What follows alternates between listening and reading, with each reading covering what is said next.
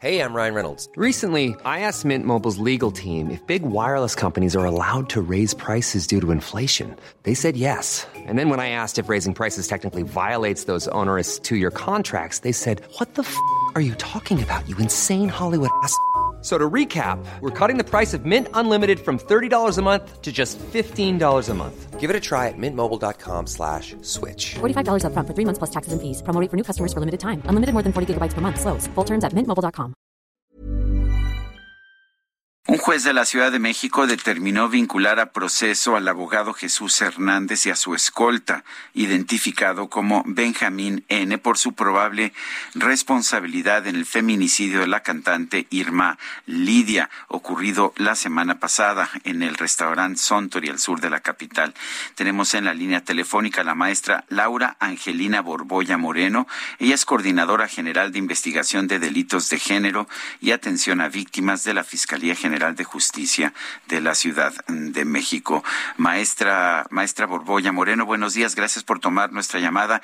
Eh, ¿Cómo está viendo la configuración de este caso? ¿Qué, ¿Qué, tan sólidas son las pruebas que, pues, que se están preparando en contra de los presuntos responsables? Hola Lupita, hola Sergio. Hola maestra, buenos días. A ustedes y a su audiencia.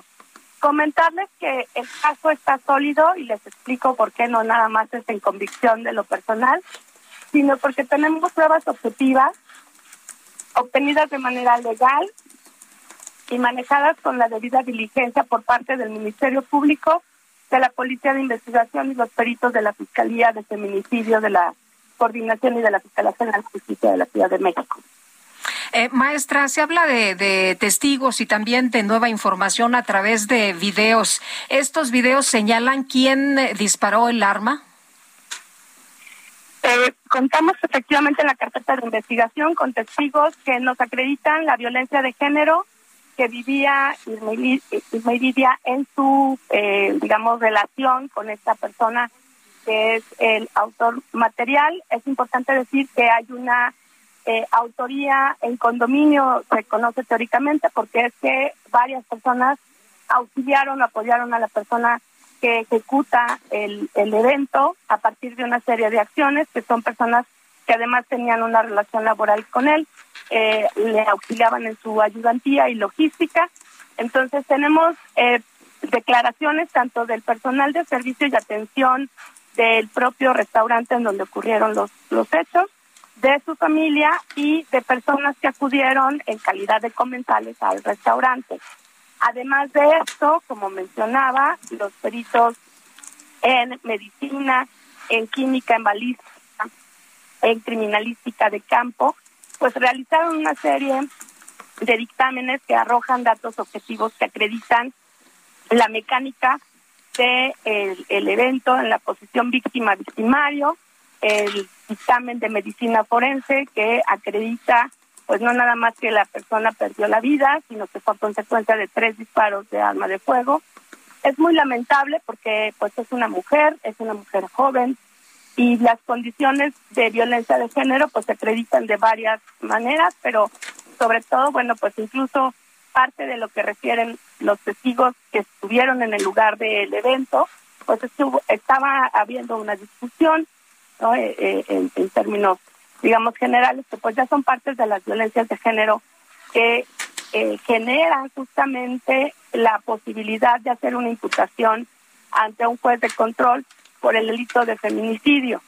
El juez de control primero eh, calificó de legal la detención. Nosotros tenemos 48 horas para poner a una persona detenida a disposición del juez y que califique de, de legal la detención. Esto ocurrió en una primera audiencia la defensa tiene la posibilidad de pedirle al juez que por excepción no resuelva la situación jurídica que es la vinculación a proceso en 72 horas, lo hizo en las 144 horas porque pidió la duplicidad del término. Y en la audiencia del día de ayer que tuvo eh, pues una duración de un poquito más de ocho horas con tres breves recesos que decretó el propio juez para que la defensa justamente conociera los videos que aportaba el Ministerio Público dentro de la carpeta de investigación, que están debidamente eh, tomados, custodiados eh, y demás, porque son proporcionados por el establecimiento, es que llega a la conclusión que hay un caudal probatorio suficiente y legal para, y legal, quiero decirlo con claridad porque es un poco ronca, para que vincule a proceso a estas dos personas. Tenemos a una tercera persona que está en calidad de positiva y bueno, pues estaremos haciendo lo correspondiente también para obtener su, su detención. Sí. Y están vinculados a proceso por el delito de feminicidio. Eh, maestra, eh, decía la, fiscal Ernestina Godoy, ningún feminicidio debe quedar impune, pero había quien señalaba que eh, la figura de feminicidio en este caso era difícil de determinar. Lo que usted nos está diciendo es que no es difícil, que se tienen todos los elementos para que esto se concrete y se configure como tal. Así es, Lupita. Mira, tenemos el antecedente de lo que la mamá y sus familiares nos refieren y varias amistades. Además, ella en su momento, en el mes de diciembre, presentó una denuncia ante la gente del Ministerio Público de la alcaldía de Álvaro Obregón, en donde ella hablaba de violencia familiar, que es pues violencia entre la pareja. Eh, en este caso, en esa carpeta de investigación, posteriormente, en menos de una semana, ella acudió a otorgar el perdón o a desistirse de su querella.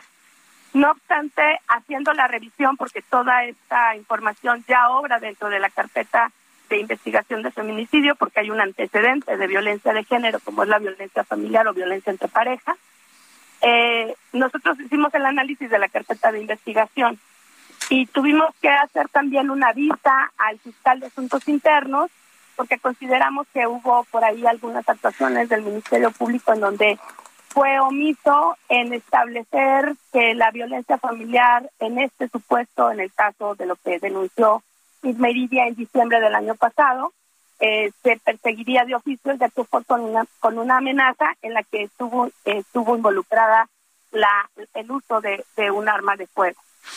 Eh, hubo, tengo entendido que hubo mucha presión para que se le dictara al presunto homicida, eh, a, a, este, pues esta persona Jesús N, eh, que se le dictara prisión domiciliaria en razón de su edad. Eh, tengo entendido que ya se le dictó prisión preventiva. Eh, ¿Hay posibilidades de que esta decisión se revierta o quedará ya en prisión preventiva? Las medidas cautelares siempre están sujetas a revisión.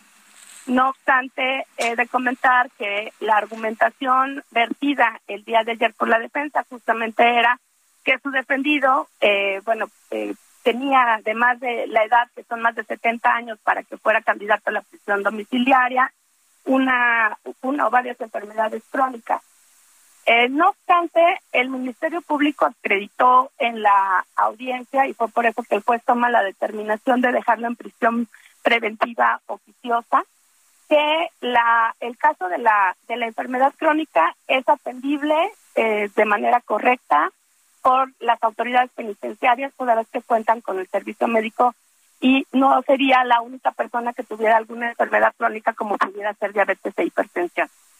Y por otro lado, se acreditó la peligrosidad del sujeto respecto de eh, tanto para las víctimas directas que son los familiares de Lidia, como la posibilidad de la sustracción del ejercicio de la acción de la justicia, es decir, que se pudiera querer evadir esta persona porque tiene las condiciones y los medios para realizar. Y mientras que esas circunstancias se puedan demostrar, el juez no debe cambiar la medida cautelar. Pero la defensa puede infinidad de veces solicitar la revisión de la medida cautelar.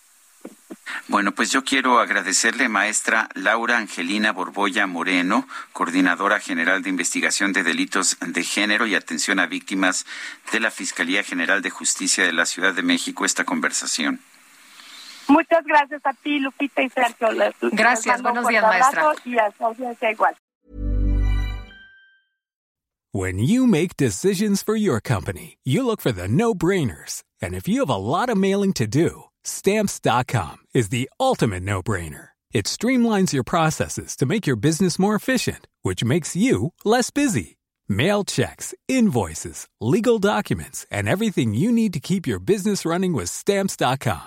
Seamlessly connect with every major marketplace and shopping cart. Schedule package pickups and see your cheapest and fastest shipping options from different carriers with rates up to 89% off USPS and UPS rates. And with the Stamps.com mobile app, you can take care of mailing and shipping wherever you are. Make the same no-brainer decision as over 1 million other businesses with stamps.com. Sign up with code program for a 4-week trial plus free postage and a free digital scale. No long-term commitments or contracts. That's stamps.com.